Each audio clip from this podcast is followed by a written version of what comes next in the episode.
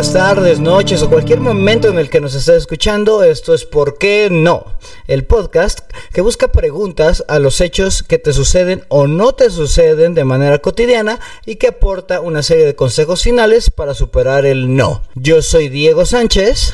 Y yo soy Héctor Trejo y nosotros somos facilitadores de programas en entrenamientos corporativos consultores en desarrollo organizacional y humano con más de 18 años de experiencia. Y hoy vamos a hablar de por qué no sirve trabajar en equipo. Y bueno, Héctor, parece que estás cumpliendo mi sueño finalmente, porque tú sabes que este es uno de mis temas más favoritos del mundo mundial y creo que también es una problemática muy constante y con las que más nos hemos encontrado en las organizaciones, ¿no? El por qué no funcionan los equipos de trabajo. Así es. Y gracias a eso es que tú y yo tenemos trabajo, amigo Diego. Sí, sí, sí, sí, no voy a decir yo que quisiera que todos funcionen porque nos quedábamos sin chambear, pero... pero, al eh, contrario, eh, sería maravilloso, o sea, imagínate un mundo en el que verdaderamente las organizaciones se pudiera trabajar en equipo y no necesitaran de consultores. Te podrías dedicar a elevar el nivel de esos equipos, pero bueno, esa también va a ser tema de otra discusión. Sí, yo creo que este tema, todo lo que tiene que ver con trabajo en equipo, da para mucho que hablar y yo creo que este será uno de varios episodios en los que vamos a tener que estar hablando de, este tema, pero así es como que vamos hablando del planteamiento genérico, ¿no? ¿Qué, ¿Cuál es la primera razón que traemos, amigo, para decir pues, que no sirven los equipos de trabajo, que no sirve trabajar en equipo? Es una muy infantil, pero muy verdadera. Porque no quieres estar en ese equipo, tanto tú como otras personas. No quieres estar en ese equipo. Y, parecería ridículo, ¿no? Porque es así de, pues, ¿cómo no voy a querer estar en el equipo? Pues acá estoy.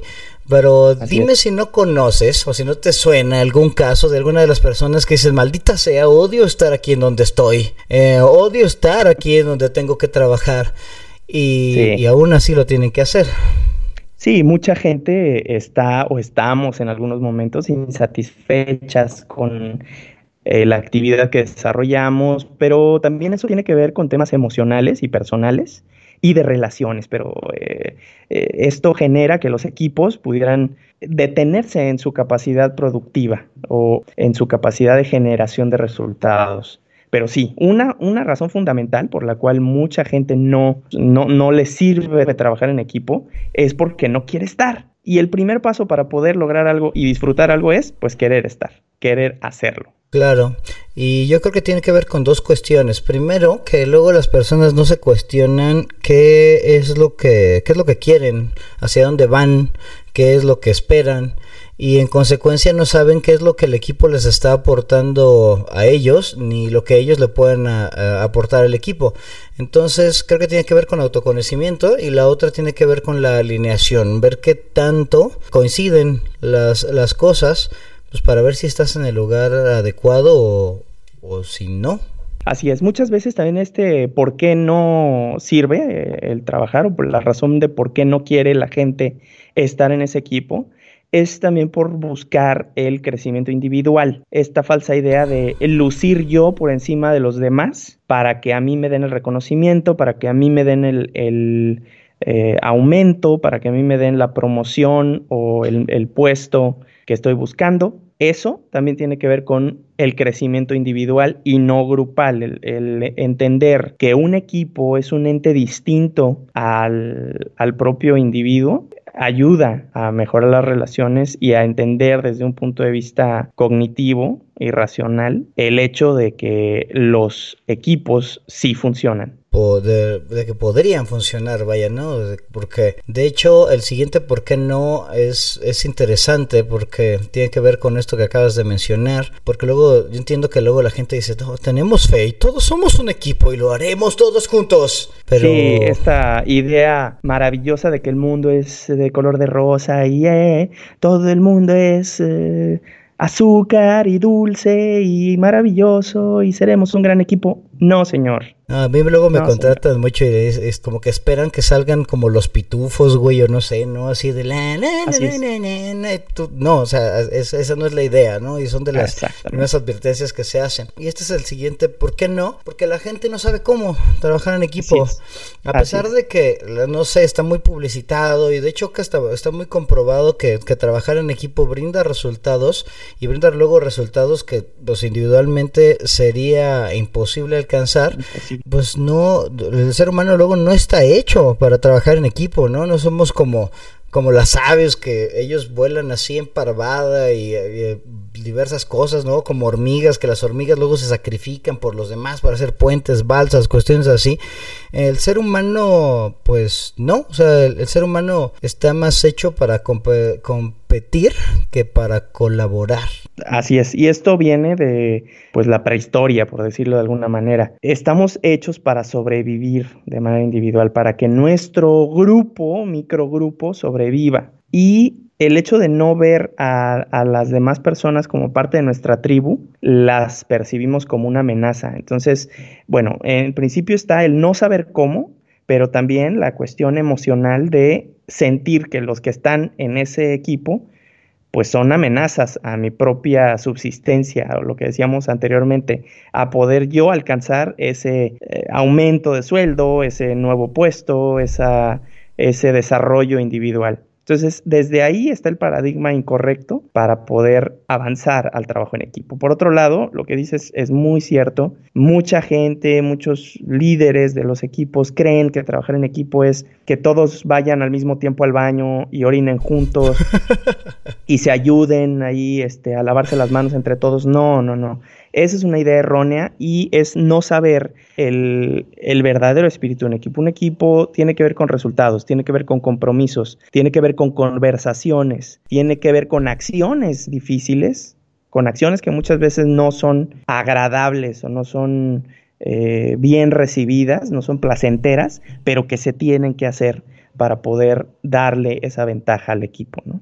Y además también creo que tiene que ver con hasta el disfrute, ¿no? O sea, no nada más es la consecución de resultados, sino las personas que luego trabajan realmente en equipo, pues hasta se la pasan bien, o sea, te la pasas bien. Así y bueno, vaya, el, punto es que no todas las personas saben hacerlo y pues como que todos tenemos alguna idea, ¿no? De cómo trabajar en equipo, de cómo ser líderes, pero luego pues pocas veces te enseñan a hacerlo. Así es. Creo que es ahí una de las, de las carencias más grandes que existen. Es Vamos al tercer, ¿por qué no, amigo? ¿Cuál es?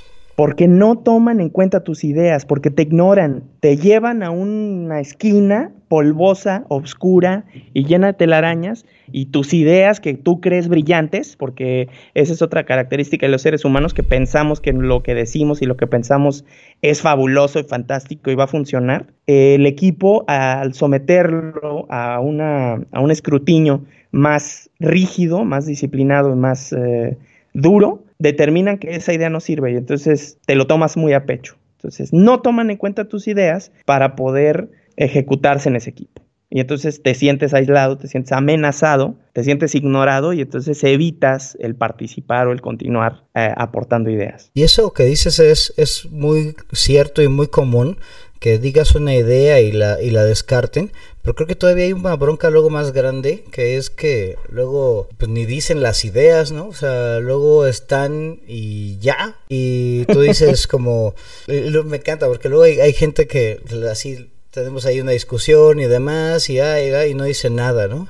Y al final, ya que todo, todo pasa, o dice algo así como, no, yo, yo, yo ya sabía cuál era la respuesta, pero no les dije. Entonces, de güey, eh, que sepas la respuesta y no la digas, sirve para lo mismo, o sea, no sirve para nada, o sea, no sirve tener la, la respuesta o la idea si no la comunicas. Pues creo que que tienen que ver con ambas cosas, ¿no? Con, con, el miedo al rechazo, que creo que el miedo al rechazo social es de los miedos que tiene el ser humano más, más profundos. Sí. Y el otro tiene que ver con el no atreverme, ¿no? Que está ligado también al, al, al mismo miedo, ¿no? Así de, oh, mi idea va a ser tan rechazada, mejor no le llego a nada. Así es. Ok, tal vez tú tenías la solución a nuestro problema. Sí, y ese fenómeno pues se da en el em, emprendedurismo, en el hablar en público, en crear nuevos proyectos. Todo este miedo al fracaso eh, puede resultar un, impedimento para los equipos, ¿no? Pero bueno, ese es otro de los por qué no, porque no toman en cuenta tus ideas, no quieres trabajar en equipo y por eso no sirve trabajar en equipo. El otro, Diego, porque no exiges ni tampoco te exiges. Este es muy interesante, muy interesante porque los, eh, los equipos, sobre todo en la cultura mexicana, estamos acostumbrados, creo, a, en algunos casos, no, no, quiero generalizar, pero en su gran mayoría, si tú pones a trabajar a un grupo de mexicanos que no se conocen del todo, van a ser muy condescendientes y no van a exigirles a los individuos comprometerse con los resultados. Y cuando llega una persona con un nuevo estándar a exigir, no sé, algo tan sencillo como ser puntual y te hacen responsable y te confrontan por no cumplir con ese, ese acuerdo realizado con tu equipo, entonces se siente la incomodidad, se siente el rechazo, se siente la, la, la, actitud de víctima, de, ay, ¿por qué me está regañando? No sé si me explico. Claro, te ven feo porque exiges, ¿no? Así de, oh, pero ¿por qué me exige? Pues porque deberíamos exigirnos, ¿no? Patrick Lencioni le llama a esta armonía artificial, ¿no? Prefieres que todos estemos así, nos llevamos bien, nos llevamos Exacto. Todos vamos al baño juntos, pero, la realidad... No, o sea, yo te tengo que exigir, Héctor, a ti, si no estás haciendo bien tu chamba, así de, oye, amigo, no te estás conectando a la hora que dijiste. Oye, no cumpliste lo que habías dicho porque me tiene que importar más el bienestar del equipo. Así es. Que la, Ser la comodidad pero es que ser condescendiente lo hago para estar bien contigo, para estar cómodo, para que no te sientas mal conmigo, para que no me odies, amigo Héctor. Y eso arruina los equipos. Y tiene que ver también con la idea del rechazo al individuo. Es esta parte. Yo como parte del equipo, en donde supuestamente compartimos una misma jerarquía, si yo te exijo que cumplas tus resultados, entonces tú me vas a rechazar porque te exhibí, ¿no? porque le dije o lo dije frente a todos. Pero al contrario, si estamos en un equipo saludable, eso es lo que necesita el equipo, que la gente sea exigente y seamos todos tan exigentes que podamos romper esa barrera de la comodidad para poder realmente alcanzar juntos ese resultado. Y ligado con la siguiente, ¿por qué no? Que yo creo que es como que uno de los fundamentales aquí, y es porque no confío en mi equipo. Héctor, yo no te voy a decir eso porque no confío en ti, no confío que lo vas a recibir bien, no confío que lo estás haciendo. Y entonces, pues la confianza se, se, convierte la carencia suprema, creo, de los equipos, ¿no?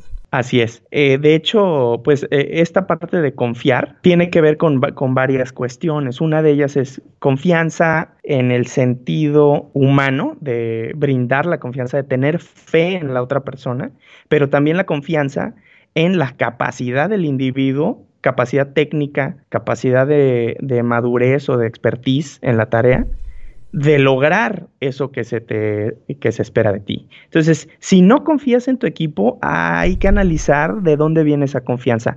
Esa persona, bueno, pero ya estamos dando la receta. Aquí la cuestión es que si no confías en tu equipo, pues obviamente no sirve trabajar en equipo porque nunca vas a realmente dejar que ese equipo crezca, que ese equipo se desarrolla si no confías en él, amigo Diego. La confianza, eh, dicen que la confianza se gana, yo no estoy de acuerdo con esa parte. La confianza se da y se da las veces que se tengan que dar, pero se da no nada más a lo ciego, se da acompañado siempre con una con un soporte. Y ahorita de eso hablaremos en la receta. Y finalmente, amigo Héctor, el último por qué no que tenemos es... Ah, pues porque es más complicado trabajar en equipo que trabajar de manera individual, amigo Diego.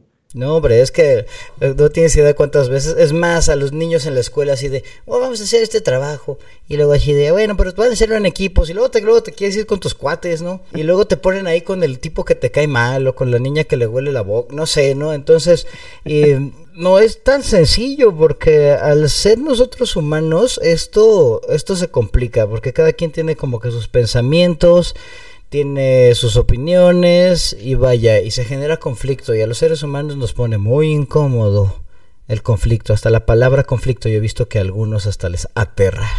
Así es, así es. El, el, hecho de trabajar de manera individual siempre va a ser más fácil. Y esto también tiene que ver con el cómo eh, como seres humanos hemos evolucionado. De manera individual podríamos avanzar más, como dicen, ¿no? Pero de, manera eh, acompañada eh, en, en un grupo podemos lograr más. A lo mejor no avanzamos tan rápido, pero sí podemos ir cubriendo más terreno. Ok, pues de acuerdo, para que nos vayamos ahora a la receta, mi buen amigo. Y el primer paso de la receta es luego hasta un poco doloroso, porque tiene que ver ahí con dos cosas. Primero, lo que te recomiendo es que antes de ver a tu equipo y de cuestionarlo y de maldecirlo así, oh, son unos odiosos, los odio, maldita sea, te, te cuestiones a ti, primero te conozcas a ti, qué es lo que te motiva, a dónde quieres ir, qué quieres hacer, para que luego ahora sí te pongas a investigar acerca del equipo. No, es que mi líder nunca me ha dicho los objetivos, pues pregúntale, o sea, no, no, no, no, es que yo voy a esperar hasta que me digan ni más, o sea, tienes que agarrar la responsabilidad tú, investigar eso y luego ahora sí, ver si lo que tú quieres como individuo se alinea con lo que el equipo quiere y si sí, pues ahora sí comprometerte realmente o si no, y esto luego le duele a mucha gente y no lo hace, abandona el equipo. Si no va con lo que quieres hacer tú como persona, si no va con tus valores, abandona y hazle un bien al equipo y hazte un bien a ti mismo. Es correcto, esta parte del ultimátum resulta amenazador para mucha gente, pero hay que darnos cuenta, si el equipo no está alineado con mis propios valores, con mis propias creencias, necesitamos tomar una decisión. O me alineo al equipo y adapto mis creencias o abandono. Bye, abandono el equipo por completo, porque pues no se puede, como dicen por ahí, chiflar y comer pinole, porque vas a estar en un constante conflicto emocional si no te conoces, si no sabes qué es lo que quieres y si ese equipo no cumple con tus expectativas o con tus valores. Oye Héctor, ¿y qué pasa si no sé cómo trabajar en equipo? Pues si no sabes cómo trabajar en equipo, como todo lo que no sabes, aprende. Oye, ¿cómo aprendo a trabajar en equipo? Bueno, tienes que leer, tienes que entender y tienes que buscar mentores y gente que sepa cómo manejar equipos. Y depende mucho de la naturaleza del equipo, el tipo de liderazgo que tienes que aplicar, el tipo de eh, personas que tienes que convocar al equipo, qué es lo que quieres lograr también, dependiendo del tipo de resultado. El trabajar en equipo es una competencia y es de las competencias más complejas. El liderazgo y el trabajo en equipo son de las metacompetencias porque necesitan de otras competencias como comunicación, vaya, muchas. Pero al, al ser una competencia, la competencia se puede aprender y se puede desarrollar. Así es. Lo primero, de como cualquier competencia, es que tienes que tener la voluntad de hacerlo. A lo mejor tu personalidad es, no, yo no quiero trabajar en que, bueno, pues a lo mejor hay un trabajo que te puedes conseguir en el que no, o sea, que puedes estar en un sótano ahí haciendo algo, o sea, a lo mejor sí, o a lo mejor te puedes ir, no sé, no sé, algo, en el que puedes estar en una cabaña tú solo.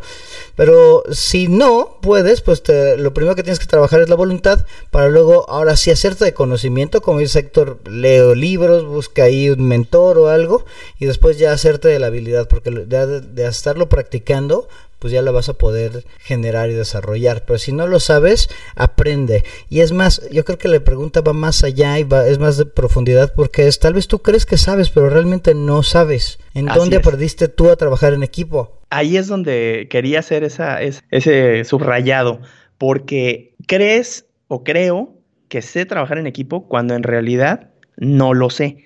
Entonces, hay que trabajar sobre los individuos de ese equipo para que eventualmente puedan desarrollar esa habilidad, esa competencia. Y se puede aprender. Claro que se puede aprender, solo que se requiere de conocimiento de trabajo, de repetición, de estar constantemente confrontándonos con nuestras creencias, con nuestras propias habilidades y tener la humildad de crecer y de aprender. Y, y esa es cuestión de, aprender, de obtener esa, esa competencia, pero la otra es, ¿cómo le hago si no me toman en cuenta? Eh, y ya estábamos hablando un poquito cuando esto estaba, cuando, cuando estábamos describiendo el por qué no, y tiene que ver con dos cuestiones. Primero, el, el atreverte a decir las cosas, y el siguiente es, pues, no todas tus ideas son geniales, mijo.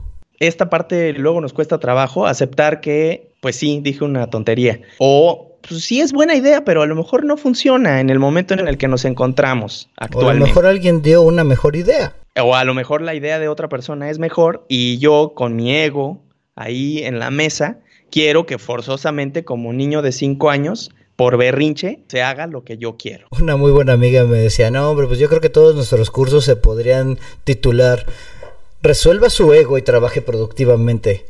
Porque creo que el ego está, y vamos a mencionarlo yo creo que en muchos episodios, pero cuando trabajas en equipo es inevitable hacerlo, ¿no? Absolutamente, absolutamente. Hay un libro de Rey Dalio que se llama Principles, Principios. Y ahí él menciona, Rey Dalio es eh, uno de los hombres más eh, ricos del mundo, con un, unos fondos de, de inversión, me parece, pues ha hecho no sé, una cantidad ingente de dinero, eh, manejando dinero de otras personas. Y lo que él dice es que para poder realmente construir un verdadero equipo necesitas dar un sistema en el cual la mejor idea sea la, sea la que sobreviva, pero bajo una evaluación muy crítica y muy objetiva, estando abierto a que tu idea puede no ser la mejor.